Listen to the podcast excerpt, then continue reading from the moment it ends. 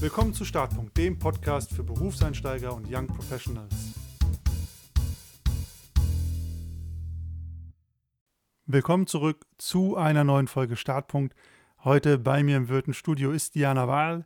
Diana ist erfolgreiche, beziehungsweise sogar sehr erfolgreiche Fotografin mit einer ganz besonderen Spezialisierung. Darüber wird sie uns auf jeden Fall gleich noch was erzählen. Und wir wollen heute aber vor allem auch darüber reden, was Diana in letzter Zeit widerfahren ist beim Thema Burnout und uns diesem da doch etwas tabuisierten Thema mal widmen und da offen drüber sprechen. Und damit erstmal herzlich willkommen, Diana. Schön, dass du heute da bist. Vielen, vielen Dank für die Einladung. Also ich äh, habe mich wirklich sehr gefreut, dass die Nachricht kam und ich mir dachte, ja, das ist ein Thema, da redet halt sonst keiner drüber. Irgendjemand muss es ja machen. Ich bin da durchgegangen, ich habe das alles erlebt, ich weiß, wie scheiße das ist und damit vielleicht andere nicht unbedingt in diese Burnout-Falle tappen, rede ich da sehr gerne drüber. Super cool und super wichtig. Wird, glaube ich, nämlich richtig krass totgeschwiegen. Gerade bei Leuten, die ähm, eher auch erfolgreich sind. Und erfolgreich führt mich genau dazu. Ich habe das gerade gesagt. Du bist Fotografin mit einer besonderen Spezialisierung. Kannst du uns mal erzählen, was du eigentlich so den ganzen Tag beruflich machst? Oh, also wenn ich jetzt aus meinem beruflichen Alltag, ich glaube, es gibt keinen Alltag, ähm, aber das, was ich mache. Also ich habe vor siebeneinhalb Jahren angefangen ähm, zu fotografieren, beziehungsweise habe da mein Gewerbe angemeldet, habe schon vorher fotografiert und bin dann relativ schnell in eine Reitsportnische so reingerutscht. Selber, weil ich äh, seit 20 Jahren auf dem Pferd sitze oder vielleicht sogar noch länger, ich weiß es nicht. Und das immer ein Teil meines Lebens war und auch immer noch ist. Und so war es irgendwie klar, na gut, irgendwas mit Pferden oder irgendwas mit Reitsport wird es beruflich schon werden. Und diese technische, äh, also ich war immer technisch sehr interessiert und auch schon so als Kind und Fotografie war dann das andere. Und das hat mich immer fasziniert. Es hat angefangen, weil ich nie vor Kamera stehen wollte, mir bei Gruppenbildern so mit der Familie mal gedacht habe, wie kann ich vermeiden, vor diese Kamera zu kommen? Ah ja, okay, ich bediene sie einfach. Dann sagt niemand was und niemand sagt, ja, du musst aber mit aufs Foto. Nein, nein. Und dann habe ich gemerkt, ey, das macht voll Spaß. Und dann kam das eine Hobby zum anderen. Und dann ist es so weit gekommen, dass ich da jetzt seit sieben Jahren von leben kann. Das heißt also, du fotografierst professionell primär Pferde, oder?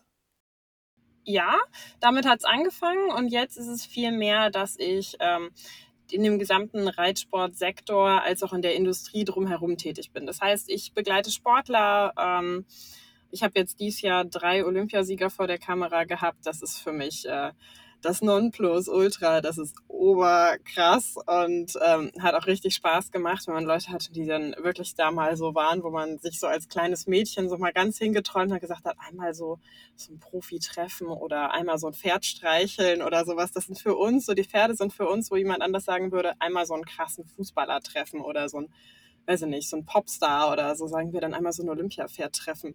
Und äh, das ist das eine. Und zum anderen bin ich dann ähm, für diese Branche drumherum ähm, viel für Werbekampagnen tätig. Das heißt, wenn jemand einen neuen Reitstiefel, einen neuen Reithelm auf den Markt bringt und es geht darum, dann den zu vermarkten und dafür Bilder und äh, Kampagnen zu entwickeln, dann komme ich da ins Spiel und habe mir irgendwie ein ganz cooles Netzwerk über die Jahre aufgebaut und weiß dann, an welchem Hof können wir das machen, welche Location brauchen wir, wen könnten wir als Model nehmen, welche Pferde machen das cool mit was für Ideen könnte man da entwickeln und das mache ich unfassbar gerne, auch dieses Planen der Gesamtkampagne und das dann umsetzen und eine coole Image-Kampagne draus machen. Also jetzt nicht die schnöden Fotos vor Weiß, was man hinter im Online-Shop sieht, sondern das, was die Story erzählt, weshalb man so ein Produkt brauchen könnte. Das ist so mein Ding. Das macht richtig Spaß. Das klingt nach richtig ähm, ja, Hobby zum Beruf gemacht oder so, dem Traumjob. Und du bist ja auch jenseits von den vielleicht professionellen Fotografien auch erfolgreich. Ich habe gelernt, du hast die silberne Kamera gewonnen für deine Fotos auch. Das ist ja schon was Besonderes vielleicht. Ja, das war so ein Ding, was ich nie für möglich gehalten hätte. Also die silberne Kamera ist ähm, in dem Pferdesport-Fotobereich das höchste, was man gewinnen kann. Das wird verliehen beim Weltfest des Pferdesports, CHIO Aachen. Der ist einmal im Jahr. Das ist das größte Reitturnier der Welt. Das geht neun Tage lang. Und da sind alle Nationen dabei und da sind fünf Disziplinen. Und das ist ein super, äh, also das ist für mich, äh, auf diesem Turnier zu sein, Urlaub und Job und alles zusammen. Weil da, das ist wie so ein Festival, nur mit Reitsport. Und da wird es verliehen. Und man muss quasi das beste Pferdesportfoto des Jahres machen. Und da wird das Vorjahr gewertet. Und in meinem Fall war es durch Corona, weil ein Jahr ausgesetzt wurde, wurden zwei Jahre zusammengezählt. Und ich habe nie damit gerechnet, diesen Preis zu bekommen, weil das auch, es stand nie so auf meiner, ähm, auf meiner To-Do oder meiner Bucketlist diese silberne Kamera, weil ich mir dachte, ich mache ja gar keine Sportfotos. Ich fahre gar nicht so oft auf die Turniere. Und da sind andere, die machen das seit 40 Jahren oder noch länger. Und die sind auf jedem Turnier und die haben so viel mehr Chancen. Und ich fahre vielleicht auf zwei, drei Events im Jahr und mache sonst eher so Commercial-Sachen und viel weniger ähm, wirkliche Reportagen oder eine Sportbegleitung. Und dann habe ich ein Foto gemacht, ähm, was vielleicht ein bisschen anders war, was einen anderen Blickwinkel gezeigt hat und nicht diese klassische Sportfotografie, ein Pferd über dem Sprung, ein Pferd in einer Lektion in einem Viereck, sondern das war ähm, ein Reiter, der aus dem äh, Stadion rausreitet und die Pflegerin und die Pflegerin knutscht das Pferd ab und der Reiter schlägt mit wem anders ein und das ist so richtig so ein Bild, was äh, einfach diese Liebe zum Sport irgendwie zeigt und dann habe ich da einen Anruf bekommen und es hieß so, ja, ähm, du bist unter den Top 3 für die silberne Kamera. Und ich war so, was? Ich weiß gar nicht mehr, womit ich eingereicht habe, weil ich zwei Jahre vorher das Foto eingereicht hatte. Ich konnte mich beim besten Willen nicht dran erinnern. Und ich habe wirklich bis zu dem Moment, wo ich dieses silberne Ding dann in der Hand hatte, keinen Schimmer gehabt, welches Foto es ist. Und ich habe eine Woche lang bin ich in Aachen auf diesem Turnier rumgelaufen, habe mir gedacht, alle haben mich dann angesprochen, du bist nominiert, welches Foto denn? Ich mal so, keine Ahnung, ich weiß es nicht, ich kann mich nicht daran erinnern. Es tut mir leid. Wir werden es dann sehen, wenn ich es im Stadion sehe. Und dann sitzt man da oder steht man im Stadion, wird mit einer Kutsche reingefahren, 40.000 passen in so ein Stadion rein. Es war Corona, also es waren viel weniger da. Aber das Gefühl ist irre. Und dann hört man auf so einer Stadion-Leinwand sieht man auf einmal sein Foto und seinen Namen und denkt sich so, ach du Schande, shit, krass. Damit habe ich gar nicht gerechnet, null. ganz oben. Ich habe zwar nicht so viel mit Reitsport zu tun, aber deine Begeisterung kommt auf jeden Fall ganz gut rüber. Und man hat das jetzt auch so in den, zwischen den Zeilen ja gehört. Ähm, du bist wahrscheinlich viel unterwegs, unterwegs gewesen. Ne? Du machst Commercial-Sachen, du machst die sportlichen Sachen, du machst die Fotos. Vielleicht kannst du uns mal so einen Eindruck geben, welche Rolle Stress in deinem Arbeitsalltag auch gespielt hat oder spielt. Ähm, ich würde sagen, ich habe in diesem Jahr, also 2022, echt ganz gut gelernt, damit umzugehen, tappe aber immer noch gerne in die Falle von, oh, guck mal, hier ist eine Veranstaltung, da ist was, hier habe ich einen Job, da habe ich ein Shooting, hier muss ich noch dies, das, jenes machen, da noch ein Videodreh und weiß ich nicht was. Und mir fällt es unfassbar schwer, eine Balance zu finden zwischen, ich habe auch mal zwei, drei ruhige Tage, wo ich nur im Büro tüdel und vielleicht mal mein eigenes Pferd und meinen Hund sehe. Und dann aber gleichzeitig auch zu sagen, ich habe hier mal einen Job und da mal einen Job. Und wenn bei mir, dann habe ich immer so gefühlt vier Wochen am Stück, wo mich niemand sieht, wo ich von einem zum anderen und zurücktinge. Und das würde ich super gerne, das, da bin ich echt noch immer noch am Arbeiten, das so ein bisschen in eine Balance zu bringen, dass das nicht mehr so entweder alles auf einmal und danach dann drei Wochen Pause, sondern eher so ein, so ein bisschen ausgeglichener, aber das ist echt irgendwie super schwer und man, ich, ich möchte mal 120 Prozent geben. Ich möchte bei allem immer sagen ja und ich sage sehr gerne ja und manchmal müsste ich mal öfter nein sagen zu Dingen. Aber dadurch, dass es ein Hobby, aus einem Hobby ein Beruf geworden ist, ist das, glaube ich, so ein Ding, weil ich weiß nicht, ob das jemanden, der, der einen Job hat, weil er einen Job hat und nicht, weil, es, weil er da 120 Prozent begeistert von ist, äh, ob dem das auch so schnell passieren könnte, weil ich finde das ja geil, was ich tue und ich freue mich darüber und ich, ich lebe dafür. Und für mich ist das, das das Allerbeste, wenn ich eine krasse Kampagne machen darf und wenn ich damit involviert bin. Und ich, ich will dann ja. Und ich vergesse aber oft, dass das, was ich möchte und das, was ich zusage, nicht immer, wenn ich das ausführe, mit meinem Energielevel so übereinstimmt. Also mir fällt es schwer, mein eigenes Energielevel und meine eigene Ressource so einzuschätzen, dass ich zu den Dingen, die, zu denen ich Ja sage, die dann auch überlebe und nicht danach da liege und mir denke, oh Gott, ich kann nicht mehr. Würdest du sagen, dass so diese Begeisterung oder diese Vermischung, ich sage jetzt mal Hobby oder Leidenschaft mit Beruf, dass das dann auch, wir kommen ja gleich drauf, dem, das Thema Burnout nochmal begünstigt hat? Ich würde sagen, auf jeden Fall. Also da reißt man sich dann doch nochmal mehr ein Bein aus und man macht das ja gerne und dann merkt man vielleicht gar nicht so schnell, wann man über seine eigenen Limits geht. Und ich habe Phasen gehabt, da habe ich vor jedem Shooting heulend im Auto gesessen und mir gedacht, ich will da nicht hin, ich will da nicht hin, auf gar keinen Fall, ich kann das nicht, ich mache das nicht. Und das war, weil ich, weil ich einfach so überfordert und gestresst war und aber auch, das war ja gar nicht mehr, ich habe eine Realität gehabt, die aber nicht der allgemeinen Realität entsprochen hat. Ich habe das Ganze, weil ich so überarbeitet war, viel zu verzerrt gesehen und mir gedacht, oh Gott, oh Gott, gleich passiert was. Aber wenn ich dann im Job drin war, dann war das wie so ein Schalter umlegen und auf einmal war dann die Euphorie da und das Adrenalin war da und man funktioniert dann. Und danach, wenn ich dann wieder im Auto saß, war ich wieder komplett leer. Und das, ich glaube, wenn man, wenn man sein Hobby da zum Beruf macht, geht man eher über eine Grenze oder ähm, sieht diese Grenzen weniger, weil man sich ja denkt, ich mache das ja gerne und es macht mir ja Spaß. Und ich habe auch letztes Wochenende gearbeitet, obwohl ich mir geschworen habe, naja, Wochenenden sind jetzt auch mal Wochenenden. Aber dann dachte ich mir, ah ja, das ist ja nur mit Freunden und da kommen, es ist auch so eine Vermischung von, ich bin mit ganz vielen Kunden und Dienstleistern und Partnern, mit denen man arbeitet, super eng befreundet. Und wenn man da dann was macht, dann fühlt sich das ja auch weniger für Arbeit an. Ja, aber es ist am Ende des Tages ja immer noch Arbeit. Und spätestens, wenn man dann seinen Kram auswertet als Fotograf, ich mache meinen Job, aber damit ist mein Job ja nicht zu Ende. Ich fahre zu dem Job hin, steige ins Auto und spätestens, wenn ich zu Hause am Rechner sitze, dann brauche ich die gleiche Zeit nochmal, um die Bilder zu bearbeiten, durchzusehen, hochzuladen und was auch immer damit noch zu machen. Und das ist wie wenn man so einen Zehn-Stunden-Tag in der Schule hat und danach noch mit Hausaufgaben nach Hause kommt. Und das, ähm, den Zehn-Stunden-Tag kriegt man zwar rum und denkt sich, ich habe ja meine Freunde gesehen, war voll cool. Aber die Hausaufgaben, für die hat man vielleicht nicht mehr so Energie und Lust dazu. Kann ich mir gut vorstellen. Vor allem viele schaffen die Hausaufgaben schon nicht und waren keine zehn Stunden in der Schule. Zumindest war das so bei meinen Klassenkameraden und Klassenkameradinnen.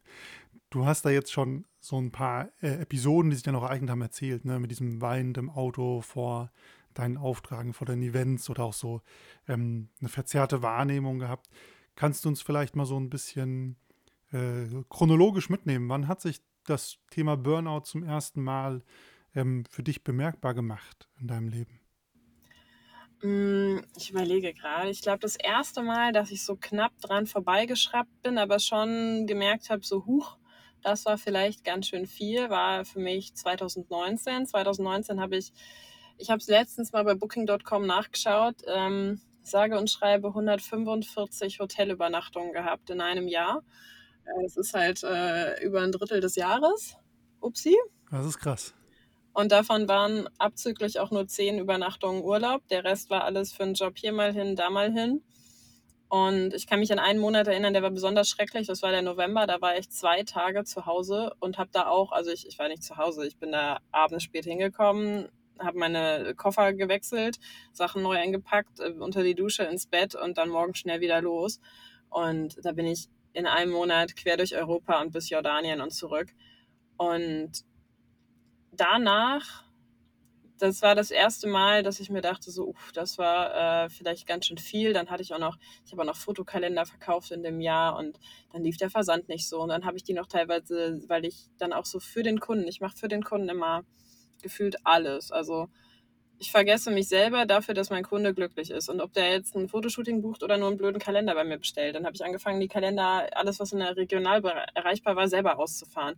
Das sind bei, weiß ich nicht, ich glaube 1200 Kalendern, die ich da verkauft habe in dem Jahr, war das dann, also ich habe nicht alle weggefahren, aber es waren schon alles, was so im Umkreis war, habe ich mir gedacht, komm, ich fahre das jetzt einfach. Es ist vor Weihnachten, die Leute brauchen das und ich mache das jetzt. Und das ist eigentlich total bescheuert. Aber ich habe immer gedacht, ja, das muss ja jetzt. Und danach bin ich in so ein richtiges Loch gefallen habe mir gedacht, ich weiß nicht mehr, was ich hier tun soll und ich habe auch eigentlich gar keinen Bock mehr. Und das war das erste Mal, dass ich mir gemerkt habe für mich so, ich will das gar nicht mehr machen. Ich, ich wünsche mir gerade, all diese Verantwortung abzugehen. Ich würde mich lieber, weiß ich nicht, in irgendeinem Supermarkt an die Kasse setzen, wo ich einfach einen klaren Job habe. Ich gehe da hin, scanne da meine Lebensmittel und dann gehe ich wieder. Aber nicht diese, diese Last auf das. Es hat sich so richtig schwer angefühlt das erste Mal, weil ich sowas von meinem Akku verbraucht habe, und egal, ob wenn ich eine Pause gemacht habe, die To-Dos, die waren ja immer noch da.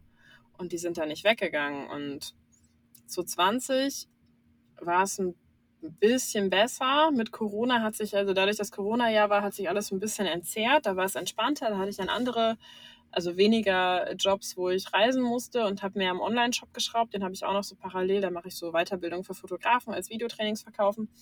Und das konnte ich da dann ein bisschen besser einteilen. Dann ging es mit 2021 wieder los und halt doppelt so viel wie sonst, weil alle sich, glaube ich, gedacht haben, komm, wir holen jetzt diese Corona-Jahre jetzt mal richtig ähm, nach. Das heißt, da wurden alle Termine irgendwie in ein Jahr gequetscht. Ich habe den gleichen Fehler von 2019 einfach nochmal gemacht, bin wieder durch die halbe Weltgeschichte getüdelt und bin dann, ähm, ja, als dann alles quasi vorbei war und ich die Silber in der Kamera gewonnen habe, bin ich vier Wochen nach der Verleihung ähm, ja, zu Hause zusammengebrochen, konnte meinen Körper gar nicht mehr ansteuern. Also ich konnte nur noch die Augen bewegen. Das war das Einzige, was ging. Ansonsten keine Kontrolle mehr über gar nichts und bin dann damit im Krankenhaus gelandet. Krass erstmal an der Stelle. Ähm, vielleicht um hinten anzufangen, wie bist du überhaupt ins Krankenhaus gekommen? Ähm, mein damaliger Freund, äh, der hat, äh, der war, ähm, wie sagt man das denn? Der hat in der Notfallambulanz gearbeitet, ähm, als Intensivnotfall, weiß ich nicht was, Pfleger und hat das dann erkannt und hat gesagt, boah, das, das geht jetzt nicht mehr, das wird mir zu heikel zu Hause, wir fahren jetzt ins Krankenhaus. Das, und ich, ich, ich weiß, es war abends und ich habe den Tag viel gearbeitet und ich konnte, ich habe mich ins Bett gelegt und auf einmal konnte ich nichts mehr nichts mehr ansteuern. Also ich konnte meine Beine nicht mehr bewegen, die haben ab und zu noch so unkontrolliert gezuckt, Arme nicht mehr, ich konnte nicht mehr sprechen. Das Sprechen wurde erst super langsam, wie so eine Schallplatte, die man, wo man irgendwie so einen Kratzer drin hat und die wiederholt sich dann immer so richtiges Leiern. Und irgendwann ging das auch nicht mehr. Dann konnte ich noch mit den Augen äh, kommunizieren und habe dann so mit meinen Augen vorhin geklimpert und das war es dann. Und dann bin ich im Krankenhaus gelandet. Und äh, da bin ich dann auch erstmal vier Tage geblieben und wurde dann in der Neurologie äh, auf den Kopf gestellt. Das heißt, man hat zu Beginn auch erstmal gedacht, das ist vielleicht ein ähm, körperliches, neurologisches Problem und gar nicht erst so an jetzt Stress, Burnout gedacht. Genau, also das muss man ja erstmal alles ausschließen, weil das doch relativ heftige Symptome waren. Und ich hatte das vorher, also bevor ich äh, da so richtig zusammengeklappt bin, hatte ich das vorher schon mal so ein bisschen, dass ich gemerkt habe, hey, mein Auge flattert oder ich kann während einem Fotoshooting auf einmal meine Hand nicht mehr ansteuern.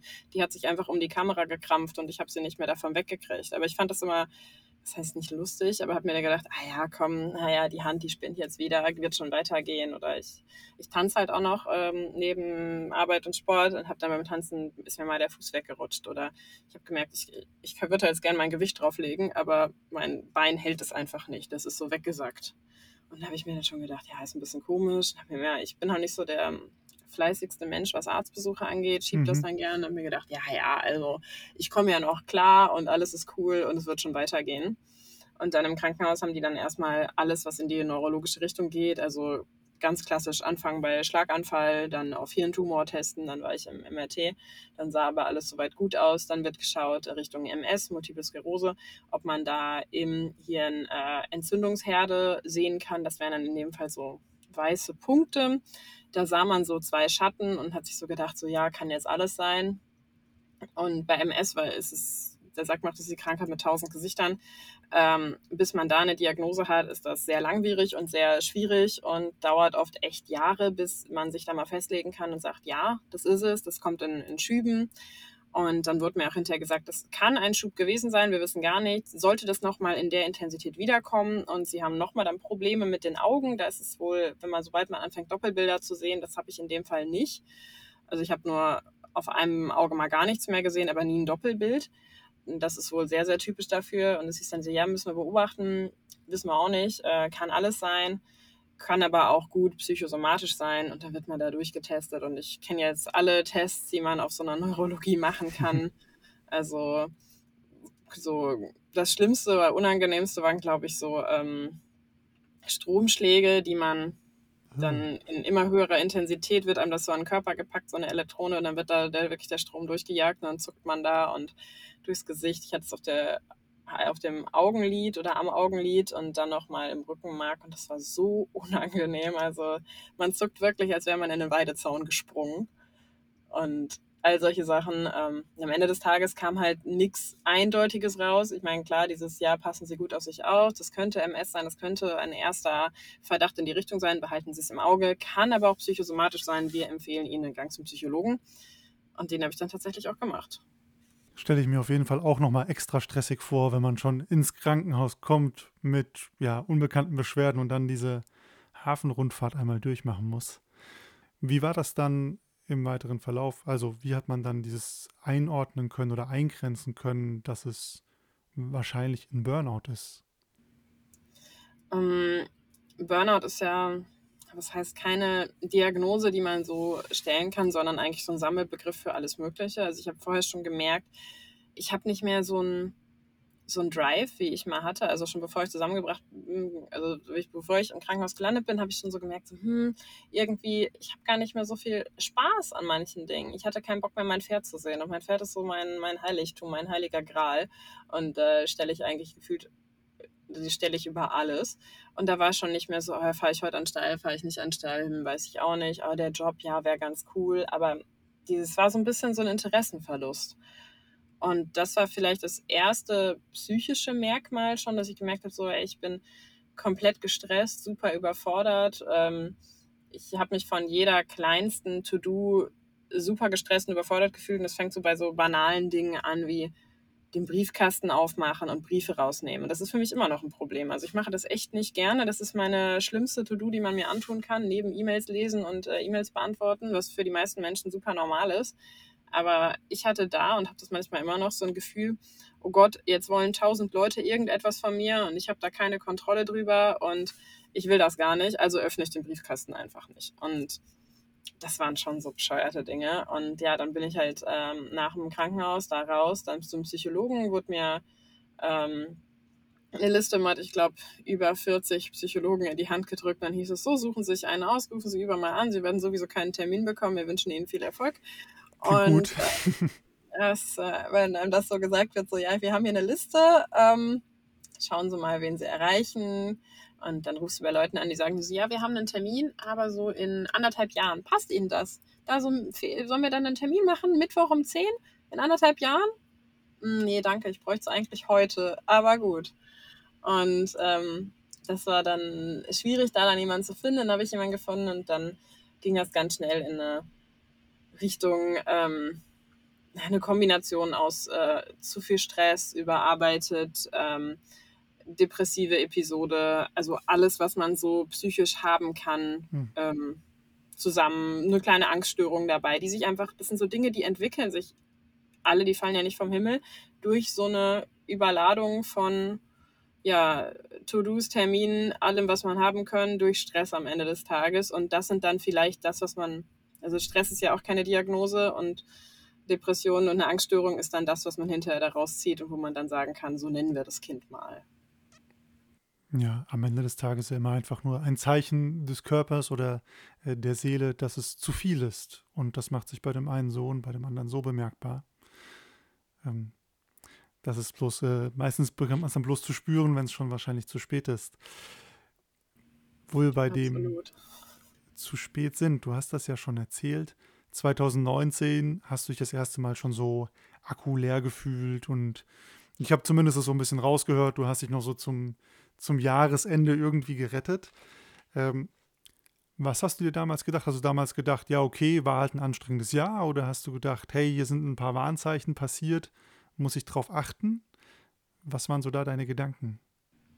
Ich habe das total verdrängt, weil man natürlich von allem so von außen, also nach außen hin, ich habe das meiner Freundin erzählt und die hat es auch ernst genommen und gesagt, hey, wenn du psychologische Hilfe brauchst, ich, ich äh, kann dir helfen, ich kenne da wen. Und ich habe mir gedacht, ach Quatsch, brauche ich doch nicht, ach komm, ich kriege das schon hin. Und was, was soll denn sein? Andere Leute haben viel mehr Stress als ich. Also ich habe mir dann auch immer, und das habe ich auch 2021 immer gesagt, so, ich möchte ja niemand anderem beim Psychologen einen Platz wegnehmen, jemand, der echte Probleme hat. Und ich mit meinen First World Problems, ich sitze hier und jodel so ein bisschen vor mich hin. Und das war auch so ein, ich habe mich selber ja gar nicht ernst genommen. Und ich habe mir selber auch immer gedacht, so, ja, also ich kenne Leute, die arbeiten viel krasser als ich und die haben nicht solche Probleme. Und vielleicht haben die auch solche Probleme, sie erzählen es vielleicht nur nicht und machen nach außen hin eine schöne Instagram-Scheinwelt. Und ich habe da auch mitgespielt. Ich habe da auch ähm, das hochgeladen, wenn ich bis nachts um vier gearbeitet habe und morgens um sechs wieder aufgestanden bin, um dann 800 Kilometer im Auto zu fahren, ganz überspitzt gesagt. Und habe mich dafür noch gefeiert und mir gedacht, krass, Workaholic und ich muss hier als, ähm, weiß ich nicht, Female Boss oder wie auch immer man das be bezeichnen möchte. Ich bin so richtig in diese Klischees reingefallen und habe mir auch das gar nicht gegönnt. Also ich habe gar nicht mehr mir Erholung gegönnt. Ich habe gedacht, ich muss mir das verdienen. Ich habe gedacht, naja, ich, ich darf nicht auf der Couch liegen und mal entspannen, weil ich habe heute nicht gearbeitet. Also habe ich mir das auf der Couch liegen auch gar nicht verdient. Wenn ich jetzt noch drei Stunden arbeite, dann kann ich vielleicht auch eine Stunde Netflix schauen. Oder ich höre mir, hör mir einfach nur einen Podcast an und den kann ich ja auch hören, wenn ich Bilder bearbeite. Und so habe ich mir das selber, also ich habe mich da selber gar nicht drin wahrgenommen. Und ich habe das selber auch gar nicht realisiert, dass ich da eigentlich ein Problem habe. Ich habe mir gedacht, na gut, wird schon wieder weggehen und in drei Wochen geht schon wieder und dann machst du halt den nächsten Job und dann, dann wird das schon wieder. Also ich bin gar nicht auf den Trichter gekommen, dass das irgendwie vielleicht ein bisschen blöder werden könnte. Gab es für dich da zu diesem Zeitpunkt schon Warnzeichen, wo du dir vielleicht schon mal so gedacht hast, hm, komisch, also jenseits vielleicht von sich ein bisschen erschöpft fühlen, weil da kann man sich ja immer, so wie du es gerade beschrieben hast, das auch noch schönreden und sagen, ja, okay, war gerade ein bisschen viel, mache ich eine Woche Urlaub, dann geht das wieder? Also ich würde sagen, ich bin, also rückblickend betrachtet, würde ich sagen, ich habe da auch schon mal so eine depressive Episode gehabt und da auch schon mal gedacht, so pff, weiß ich nicht, ob ich das noch so haben möchte. Und mein persönliches Warnzeichen, also ich, ich liebe diesen Job und ich, ich lebe dafür und das bedeutet mir wirklich ganz, ganz viel. Und wenn ich da mein Interesse dran verliere und mir das egal wird, also das ist was, was mir nie, also wenn ich, wenn es mir gut geht, dann ist mir das nie egal. Das ist das Allerwichtigste. Und dass, wenn mir da dann mein Job auf einmal egal wird oder das, wofür ich sonst so brenne oder meine Interessen, mein, mein Pferd, meine Haustiere, also ein Quatsch, ähm, dann ist das, glaube ich, mein größtes Warnzeichen an mich selber, wo man auf jeden Fall dann sehr drauf hören sollte, wenn man da Interessen verliert oder auch wenn Außenstehende sagen, hey, du, du bist irgendwie ruhiger, du bist irgendwie stiller, du, du bist irgendwie gar nicht so bei der Sache, ist alles gut bei dir. Und wenn man da dann sagt, ja, ja, nee, nee, passt schon. Und ich kenne mich auch und weiß, dass ich in Jobs oder bei ja, so gesellschaftlichen Anlässen, ich, ich, lege so wie so eine Art Schalter um und mir kann es vorher so bescheiden wie möglich gehen. Das, der Schalter geht an und ich denke mir, ja, okay, und jetzt hast du zu funktionieren und dann, dann funktioniere ich irgendwie auch. Ich kann das dann vier Stunden, sechs Stunden, acht Stunden durchhalten. Danach ist halt der Akku bei minus zehn. Man hat alle Reserven verbraucht, die da waren. Aber man hat da noch funktioniert und das kriegt dann auch niemand mit. Und daher war das vielleicht für ganz viele Außenstehende auch so ein Ding, dass sie sich so gedacht haben, so, hä, aber die Diana, die funktioniert doch immer, aber die Diana, die macht das doch alles immer. Und schau mal, letzte Woche, da haben wir noch gearbeitet und da ging es dir doch voll gut. Und das ist auch so ein Ding. Du kannst dir die größte Fassade aller Zeiten aufbauen und dahinter geht es aber ganz, ganz anders ab. Und das sieht aber keiner. Und das sieht man auch nicht auf Instagram, weil man da ja nur die Sachen hochlädt, die cool sind und sich vielleicht noch hinterher dafür feiert, dass man da besonders krass reingehauen hat. Mhm. Ja, ich glaube, diese Masken gerade, die, die im Business vorherrschen, die sind natürlich tückisch, weil da darf man ja keine Schwäche zeigen. Da muss man ja Performance nach vorne stellen. Und äh, da kommt man ja nicht dann in die Versuchung, sich vielleicht auch irgendwem äh, zu offenbaren oder zu signalisieren, hey, das ist gerade alles hier ein bisschen viel. Ich glaube, das verstärkt das ja noch, noch mal mehr. Absolut. Ich fand das auch ganz beeindruckend, wie du gemeint hast, so man, man hypt sich dann so selber für dieses, ich bin so krass am Performen, ich gebe 120 Prozent, ich mache eine Story daraus auf Insta, um allen zu zeigen, ähm, was ich hier am Reißen bin. Ähm, was ja im Grunde so vom, vom Grundprinzip, dass man irgendwie stolz drauf ist, dass man was bewegen kann, ist eigentlich nichts Schlechtes. Aber dass es dann in so einen Strudel geht, der ähm, ja eine, eine, schwierige Tendenz annimmt, das fand ich schon sehr bemerkenswert. Hast du in der Zeit ähm, mal mit Freunden mehr darüber gesprochen, wie du dich fühlst, oder dich ausgetauscht, oder hast du das erstmal alles für dich behalten, wenn jetzt über die Zeit von 2019 bis es ja jetzt dann 2021 so rausgebrochen ist, für dich behalten? Ich hatte eine oder ich habe eine sehr, sehr gute Freundin, mit der habe ich da sehr viel und sehr lange drüber geredet und die hat das auch mal live mitgekriegt. Und die wusste dann quasi, was wirklich abgeht. Und ansonsten, ich habe meine Fassade schon sehr, sehr gut aufrecht gehalten, weil ich auch immer das Gefühl habe, ich kann jetzt keine Schwäche zeigen. Wenn ich hier Schwäche zeige, dann, dann kriege ich keinen Job mehr. Also ich hätte nie im Leben das irgendwo zu dem Zeitpunkt öffentlich gemacht, weil ich mir gedacht habe, so, wenn die wissen, ich könnte ja nicht funktionieren beim Job, weil ich ja vielleicht da so ein kleines Stressproblem habe, dann bucht mich ja keiner mehr. Oder ich habe mir gedacht, dann nimmt mich keiner mehr ernst, weil die denken, oh Gott, mit so einer depressiv angehauchten, mit der kannst du ja gar nicht umgehen. Da sagst du jetzt irgendwas Falsches und dann fängt die an zu heulen oder sowas. Und das ist ja, also das entspricht ja nicht der, was heißt der Realität. Also das ist auch so, es ist so schwierig, ein psychisches Krankheitsbild zu verallgemeinern. Aber mm, für mich ist es so, ich habe das vielleicht mal phasenweise. Das sind dann vielleicht mal Tage oder Wochen oder auch nur einen halben Tag, wo ich merke, boah, heute ist nicht so mein Vormittag. Und ab Mittag geht es dann aber oft wieder, weil es halt Episoden sind, die ich habe, wenn ganz viel Stress da ist. Aber das ist nicht mein, mein dauerhaftes Krankheitsbild. Und so ist es dann, also ich fange nicht irgendwo an zu heulen, einfach so. Ähm, da muss man sich keine, keine Sorgen machen. Aber mhm. das sind so diese ähm, Vorurteile, die dann natürlich gegenüber sowas auch so, so herrschen und wo man sich so denkt, oh, jetzt muss ich die mit Samthandschuhen anpacken oder die können wir nicht mehr buchen, die hinterher kriegt die unsere Fotos nicht zu Ende, weil dann geht es der wieder nicht gut oder so irgendetwas. Also ich habe wirklich, äh, selbst als ich im Krankenhaus lag, ähm, an Tag drei oder zwei habe ich gesagt, könnt ihr mir mein MacBook bringen, ich muss arbeiten, weil es war total absurd. Ich habe da gelegen, ich konnte gerade mal wieder klarkommen. Ich war super wackelig auf den Beinen, ich konnte keine zehn Meter alleine geradeaus gehen. Aber ich habe meine Deadlines, äh, habe ich mir gedacht, scheiße, die sind ja immer noch da. Meine Kunden interessiert es gerade nicht, ob ich im Krankenhaus liege oder nicht. Und ähm, da habe ich dann weitergearbeitet, was auch super bescheuert und absurd ist im Nachgang, weil ich glaube, jedes Unternehmen sollte menschlich genug sein, ähm, um zu sagen, so, hey, unser Fotograf liegt halt gerade im Krankenhaus, die kann jetzt nicht. Ähm, da müssen wir jetzt auch mal vielleicht mal jetzt zwei, drei Wochen einfach Ruhe gönnen. Aber ich habe mich gar nicht getraut, das überhaupt nach außen zu kommunizieren. Ich habe mir gedacht, ja, die müssen ja gar nicht wissen, dass es mir so schlecht geht. Ich halte einfach alle Deadlines ein und dann wird alles gut. Uiuiui, das klingt schlimm.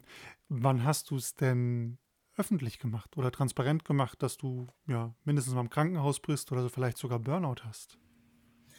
Ähm, ich habe, äh, als ich im Krankenhaus lag, habe ich eine, äh, ein, zwei Stories gepostet und war dann aber auch schon wieder, die, die hatten nie diesen mir geht es so schlecht Charakter, sondern eher so ein, ich, ich mache mich auch sehr schnell über meine eigene Situation ähm, lustig oder sehe das alles mit sehr viel Humor und habe dann auch so darüber geschrieben, so ja, jetzt hat mir dieser Neurologe gerade so ähm, äh, Stromschläge in den Rücken gejagt. Aber darüber haben wir über Polizeifälle in den USA uns unterhalten. Das war total nett und sowas habe ich dann geteilt. Und da habe ich es zwar öffentlich gemacht, aber ich habe nie gesagt, hallo Leute, mir geht's richtig schlecht, sondern hallo, ich liege hier, eigentlich ist mir super langweilig ähm, und ich mache hier irgendwas und wird schon wieder. Und dann habe ich aber nach dem Krankenhaus, als ich dann wieder raus war, gemerkt, so, hey, ähm, du bist zwar jetzt wieder aus dem Krankenhaus raus, aber dir geht es halt immer noch schlecht. Und dann kam erst so dieses richtige Tief. Also das, während ich mich da wieder die drei, vier, fünf Tage, die ich da rumgelegen habe, ja, da war mir dann irgendwann einfach nur arg langweilig und dann konnte ich auch, habe ich auch wieder ein bisschen gearbeitet. Und das Tief kam erst danach so richtig. Also November, Dezember, ich war Ende Oktober im Krankenhaus, November, Dezember, Januar. Ab Januar habe ich dann wieder ein bisschen versucht zu arbeiten, aber November, Dezember, da ging, da ging echt gar nichts. Und ich weiß, dass ich mich nach diesen Stories da habe ich dann auch schnell gemerkt, so jetzt geht es wirklich nicht mehr. Und dann habe ich noch einmal irgendwie, ich glaube, eine Story noch gemacht und geschrieben, Leute, Time out, ich bin raus. Ähm, mich da dann auch erstmal wirklich zwei Monate lang oder zweieinhalb von Instagram und dem ganzen Social Life verabschiedet, weil das war für mich so ein, so ein Hamsterrad, was ich mir selber erschaffen habe und mal gedacht habe, naja gut, ich muss ja jetzt das alles bespielen und ich muss meine Community da irgendwie mitnehmen und sonst kränkt der Algorithmus mich runter und dann muss ich ja noch äh, das Weihnachtsgeschäft mitnehmen und dies, das, jenes und dann kommen noch tausend Sachen und wenn ich jetzt zwei Monate nichts poste, dann vergessen die mich alle und dann kriege ich nächstes Jahr keine Jobs und keine Aufträge. Das ist so ein Quatsch. Also wenn das nur an so ein bisschen Algorithmus und so einem doofen Instagram-Profil davon abhängt, diese ganze Arbeit, nein, also Leute haben einen auch auf dem Schirm, wenn man nicht 24-7 in seine Story grinst. Also zumindest ist das meine Erfahrung und mein Learning aus der ganzen Geschichte. So schnell wird man nicht vergessen. Also wenn man vielleicht drei Jahre nichts von sich hören lässt, dann kann es sein, dass man irgendwann mal so ein bisschen in äh, irgendeiner verstaubten Schublade landet. Aber wenn mal drei Monate nichts passiert, dann geht, oder vier, dann geht keine Welt unter, auf gar keinen Fall. Also da fragen sich zwar irgendwann Leute vielleicht so, hey, war was? Aber mehr auch nicht. Und viele registrieren das auch gar nicht, wenn man mal vier Monate lang da nichts online macht. Das, äh, man ist nicht so wichtig, wie man denkt, wichtig zu sein. Ich habe echt gedacht, die Welt dreht sich nicht mehr, wenn ich keine Stories mehr mache. Was ein Quatsch. Also natürlich dreht die sich weiter und das ist cool. Und ich habe dann für, ich hatte noch eine Newsletter, wo ich eigentlich so mal Online-Shop-Dinge mache. Und da habe ich dann das erste Mal, glaube ich, kurz und knapp reingeschrieben, hey Leute, ähm, hier äh, das Einzige, womit ihr mich noch irgendwie unter erreichen könnt, ist aktuell der Online-Shop. Äh, könnt da machen, was ihr wollt, kauft irgendwas, weiß ich nicht. Äh, ich habe dies, das und jenes, ich habe Angststörungen und Depressionen und äh, ich melde mich, wenn es mir wieder besser geht. Und da haben dann noch tatsächlich einige dann per E-Mail drauf geantwortet und meinen so, boah, krass, krass, dass du dich das traust, das öffentlich zu machen. Und dann musste aber erst ein Jahr weitergehen, dass ich jetzt ähm, zu meinem Krankenhausjahrestag, also sprich Ende November, äh, Ende Oktober, ähm, das Ganze mal sehr lang und sehr ausführlich öffentlich gemacht habe. Und da habe ich dann äh, drei Posts auf Instagram zugeschrieben, die ein bisschen länger wurden und das damit das erste Mal so wirklich der Öffentlichkeit präsentiert. Und das gab auch, also ich hatte nicht mit so einem Feedback gerechnet. Sie hatten dann ich glaube, es waren drei, drei Posts und jeder hatte irgendwie so 60 bis 80 Kommentare plus x Nachrichten und x mal geteilt. Und das ist dann durch diese Bubble, in der ich mich so bewege, doch ganz gut angekommen. Und das war ja auch irgendwie mein Ziel, zu sagen, Leute, es geht halt auch irgendwie mal anders. Es ist nicht immer nur höher, schneller, weiter. Ab und zu geht es dann auch mal ein bisschen weiter runter. Mhm. Das heißt, du warst dann, ich habe versucht mitzuzählen, als du es erzählt hast. Du warst so schon vier, fünf Monate eher außer Gefecht. Und dann habe ich so implizit rausgehört, dann hast du aber wieder normal gearbeitet und jetzt zum Jahrestag ähm, hast du angefangen, darüber öffentlich zu sprechen. Stimmt das so von der Chronologie? Ja, also ich glaube, ich bin der unchronologischste Mensch bei sowas. Ähm, ich werfe mal so tausend Zahlen und Sachen in den Raum und dann versteht niemand mehr irgendwas. Also ich hab, bin Ende Oktober im Krankenhaus gelandet, habe dann erst noch zwei Wochen gearbeitet, habe mich dann nochmal, also dann fing das ganze, die ganze Symptomatik zu Hause einfach nochmal an und dann so aber nicht mehr ins Krankenhaus und gesagt, na gut, Stress, also jetzt kaum auch mal ein bisschen weniger.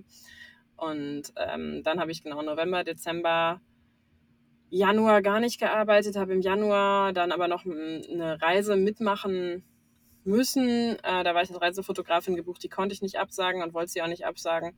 Das hat mir aber ganz gut getan. Ähm, das war so ein bisschen aus diesem ganzen Trott raus, war danach aber immer noch genauso kaputt wie vorher. Habe den Januar ganz wenig gearbeitet, wenig bis gar nicht, den Februar auch wenig. Habe Ende März, meinen, Ende März, Anfang April meinen ersten Job wieder gemacht.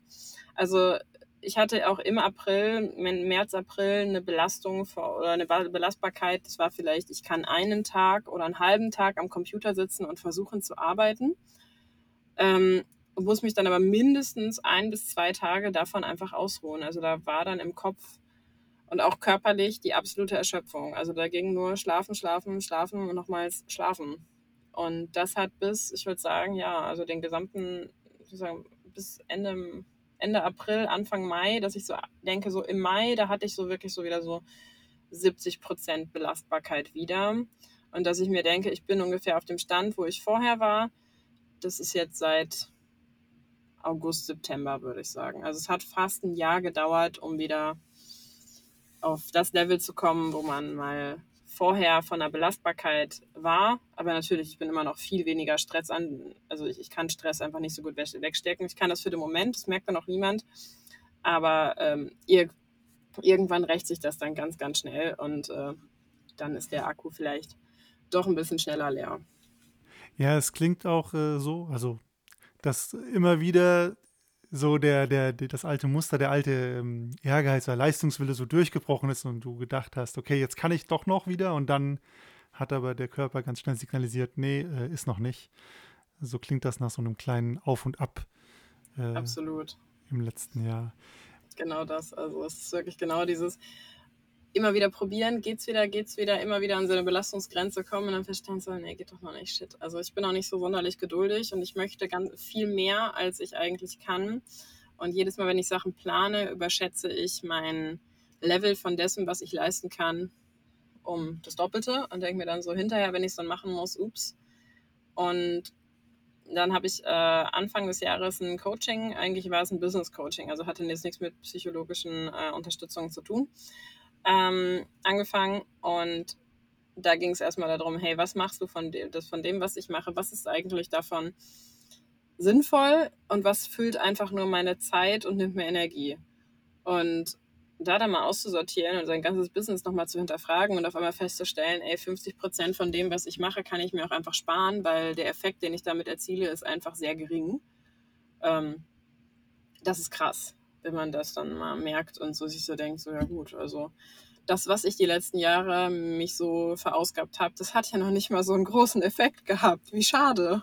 Mhm. Also es ist quasi genau dieser Hamsterrad-Effekt, den du noch schon eingangs beschrieben hast. Man macht viel, aber man kommt dann vielleicht gar nicht so viel voran, wie Richtig. man sich das vorstellen würde im Verhältnis zu der Energie, die man reinsteckt.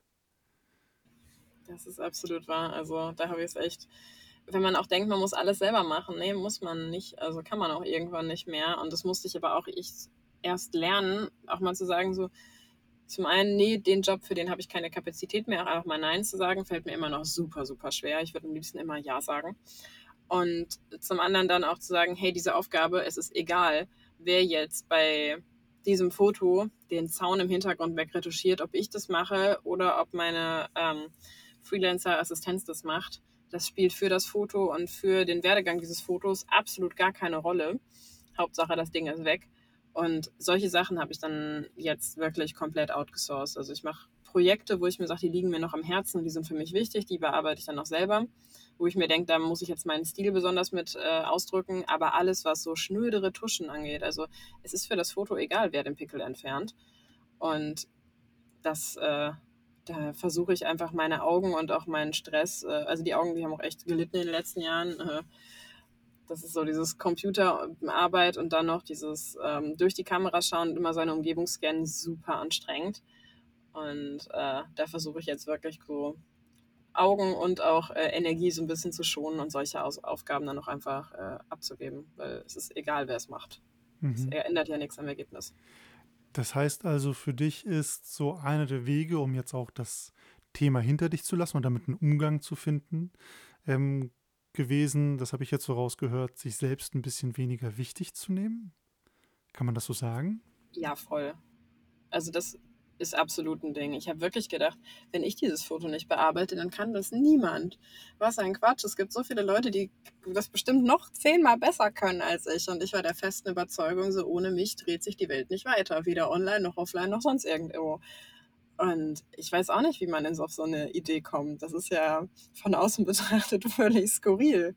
Ähm, aber da so ein bisschen sich zu denken, so ja, also bisschen weniger machen und die Welt äh, bricht nicht zusammen und mal was outsourcen.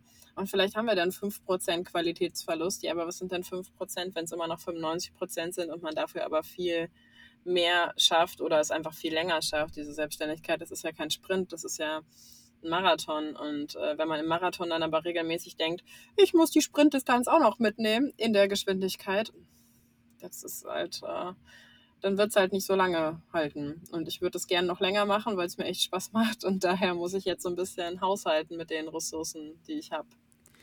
Was sind jetzt so auch in der Retrospektive zu den letzten Jahren was hast du jetzt konkret geändert, um zu sagen, also eine Sache haben wir gerade drüber gesprochen, ein bisschen Gelassenheit, sich selber weniger wichtig nehmen, aber was hast du so konkret geändert oder an Routinen auch angefangen, um ja erst gar nicht reinzutappen oder auch rechtzeitig auf Warnsignale zu hören?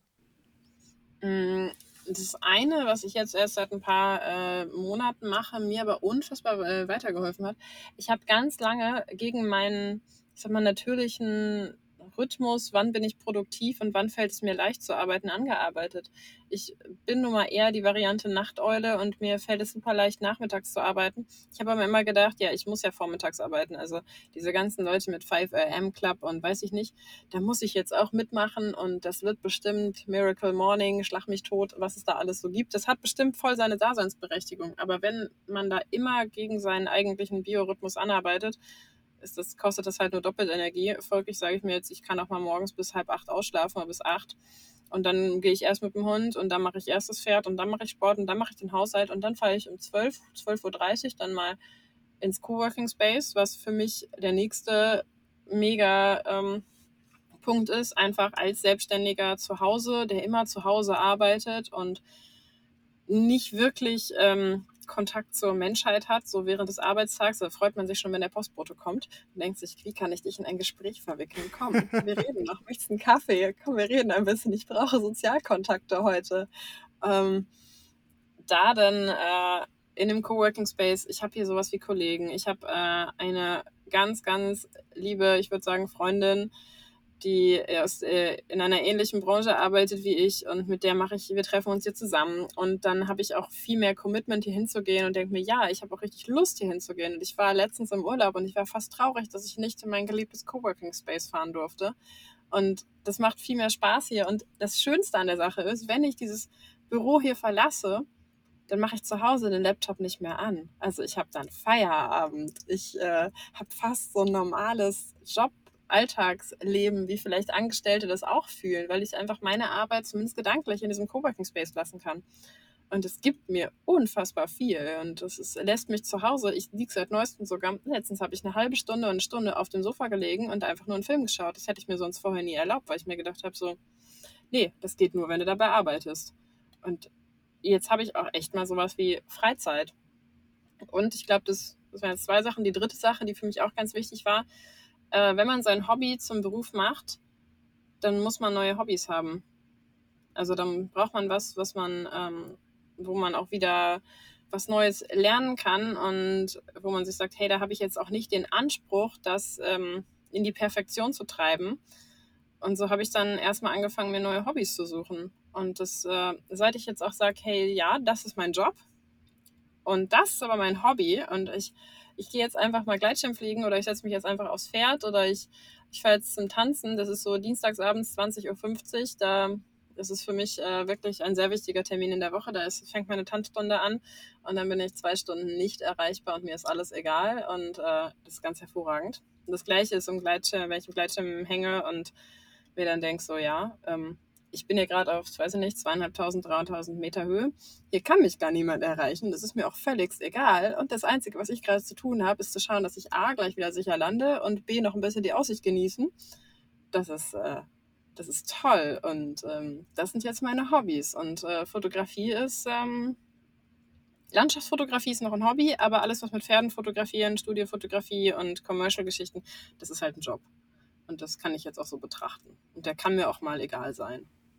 Das sind ja auch richtig gute Tipps. Also gerade was man so raushört, ist immer dieses Grundmotiv. Äh, es gibt eine klare Trennung ne, zwischen Leidenschaft und Beruf, zwischen Arbeit und Freizeit, zwischen Wohnort und Arbeitsort.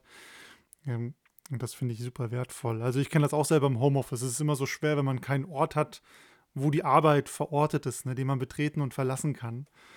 Das macht es immer super schwierig umgekehrt, ähm, glaube ich, auch super spannende Tipps, die man schnell für sich selber anwenden kann, wenn man damit ein Problem hat, weil das ja auch gut hilft, sich selber abzugrenzen. Absolut. Ansonsten wirklich, sobald man merkt, ein Problem haben zu können. Also nicht bitte erst warten, bis es dann zu spät ist und man da irgendwo ähm, zusammenbricht und dann gar nichts mehr geht. Also dann, das hätte man wahrscheinlich bei mir schon ein halbes Jahr vorher sehen können, locker. Also sobald man sich irgendwann mal so denkt, so ich habe eigentlich gar keinen Bock mehr auf das, was ich mache. Und das waren immer Sachen, die mich interessiert haben. Oder ich, meine Hände zucken komisch, mein Körper macht irgendwie Dinge, die hat er vorher noch nicht gemacht und eigentlich geht es mir gut. Also ich habe jetzt, weiß ich nicht, kein, kein sonstiges körperliches Problem, das weiter zu hinterfragen und nicht auf die leichte Schulter zu nehmen, sich zu denken, naja, das wird schon, weil das wird schon hat bisher irgendwie bei mir noch nie so geklappt. Also ich habe es dann nur vertagt und dann kam es doppelt und dreifach zurück. Und ähm, da dann, selbst wenn man nur mit Freunden spricht oder mit anderen Selbstständigen, ich habe die Erfahrung gemacht, auch als ich es öffentlich gemacht habe, ich habe mir gedacht, hey, ich bin die Einzige, das geht niemandem so. Ja, was ein Quatsch. Das geht wahrscheinlich der Hälfte aller Menschen, die in diesem selbstständigen Business sind, dass die schon mal in so eine Richtung geschlittert sind. Es ist immer die Frage, wie weit hat man es dann kommen lassen, aber ich glaube, eine Erfahrung in so eine Richtung hat gefühlt jeder zweite, jeder dritte schon mal gemacht. Und da dann mal offen drüber zu reden und auch zum Psychologen, zum Psychotherapeuten zu gehen und da mal ein bisschen nachzuforschen, hey, warum habe ich denn diesen Überehrgeiz und warum bin ich denn der Meinung, ich muss alles perfekt machen und warum stürze ich mich denn da so rein und kann es nicht gut sein lassen? Und all sowas, da mal der Sache auf den Grund zu gehen, das bringt unfassbar viel. Und sich da dann vielleicht noch einen Business Coach an die Seite zu nehmen, wenn man das auf selbstständiger Basis macht, um zu schauen, das, was ich mache, wie kann ich das denn in Bahnen lenken, dass es A, mich, B, mein Konto und C, vielleicht auch noch die Menschen um mich herum, mit denen ich zusammenarbeite, dass die alle happy sind und es mir aber auch dabei gut geht. Wie ich das äh, irgendwie über einen Hut kriege, das ähm, kann man auch äh, machen. Also ist dann die Frage, arbeite ich effektiv oder effizient? ist das, was ich tue, überhaupt ähm, sinnvoll oder gibt es nicht Aufgaben, mit denen ich viel weiter käme, die viel weniger Anstrengung ähm, ja, erfordern? Da dann auch Pareto-Prinzip, das geht immer. Das ist, glaube ich, so wirklich da mal drüber nachzudenken und sich da zu hinterfragen und sich selber auch zuzuhören. Das denke ich sind auf jeden Fall gute Sachen. Du hast ja schon erzählt, äh, es gab super viele Reaktionen, als du davon berichtet hast. Und ähm, ja, was mich interessieren würde, ist, glaube ich, wie waren denn die Reaktionen? Wie waren denn auch vielleicht die Reaktionen von Kunden? Ich überlege gerade, also direkt hat mir jetzt kein, kein Kunde, also im Sinne von Businesskunden ähm, oder aus dem B2B-Bereich, äh, darauf reagiert. Ähm, die von dem äh, CIO Aachen, sprich das äh, größte Turnier, wo ich diese über eine Kamera ähm, gewonnen habe, die haben drunter geschrieben und meinten nur so, ja, wir wünschen dir alles Gute und werd wieder fit und wir brauchen dich noch. Und äh, ich denke, das war eine Reaktion, die bei ganz, ganz vielen da war. Viele haben es auch erst nicht verstanden, haben gedacht, es ist jetzt aktuell. Und ich habe überall das Datum einge reingeschrieben und eingeblendet, mir gedacht, Leute, das ist ein Jahr her. Aber ähm, ich glaube, man überfliegt es oft nur, nimmt sich dann gar nicht die Zeit und denkt sich, boah, oh krass, ja, hm, gute Besserung, erstmal dickfett drunter mhm. kommentieren, mhm. auch so aus, von Leuten aus dem engeren Kreis, wo ich mir dachte, hey Leute, wir haben uns dieses Jahr schon dreimal gesehen, also ihr müsstet eigentlich wissen, dass alles cool ist. Aber das ist halt auch dieses schnelllebige Ding. Man nimmt sich ja gar nicht mehr so die Zeit, so einen Text mal wirklich zu lesen, überfliegt schnell und denkt sich, oh, klatsche ich drei nette Worte drunter. Und äh, dann kann das schon mal passieren. Aber eigentlich war das durchweg alles sehr, sehr positiv. Ich weiß nicht, wie es gewesen wäre, wenn ich direkt in, also wenn ich das direkt quasi live aus dem Burnout heraus äh, gepostet hätte. Ich glaube, da ist es ganz gut, einen gewissen Abstand zu machen, sich äh, zu haben und sich selber dann nochmal so zu reflektieren und sich überlegen, wie lege ich mir die Worte, wie kann ich das im Nachhinein auch sehen und wie ist dann die Pers also wie geht meine Perspektive dann ja auch weiter.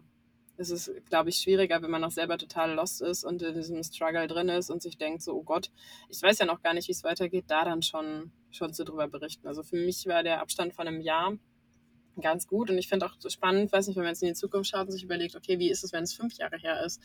Was hat es für mich auch ähm, für positive Konsequenzen? Also ich, ich denke mir, das ist das Blödste, was mir passiert ist, aber auch gleichzeitig das Wertvollste, weil ich glaube ich sonst nie meine Arbeit und mein ähm, Workflow und das, was ich tue und wie ich es tue, so arg hinterfragt hätte und sonst vielleicht auch nie ähm, mal auf andere Gedanken gekommen wäre und mit so einem Business Coach, der so tief eingestiegen wäre. Ich muss, es macht man oft ja erst, wenn man es wirklich muss und ich musste es dann tun.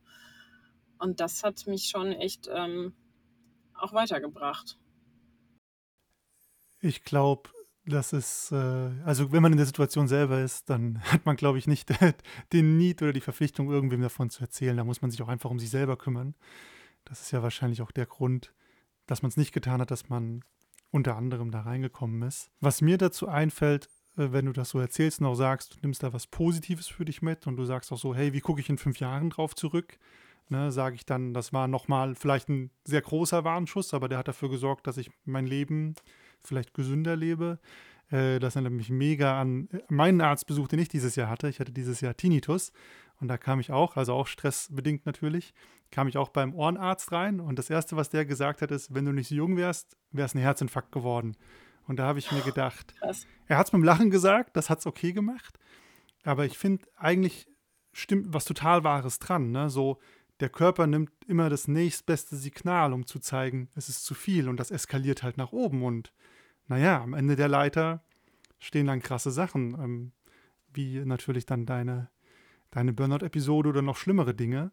Und ich glaube, da darf man auch immer dankbar für sein, wenn man dann irgendwann auf die eigenen Signale hören kann und was verändern kann. Also ist ja auch manchmal schwierig, so Muster zu durchbrechen, kann ich mir vorstellen.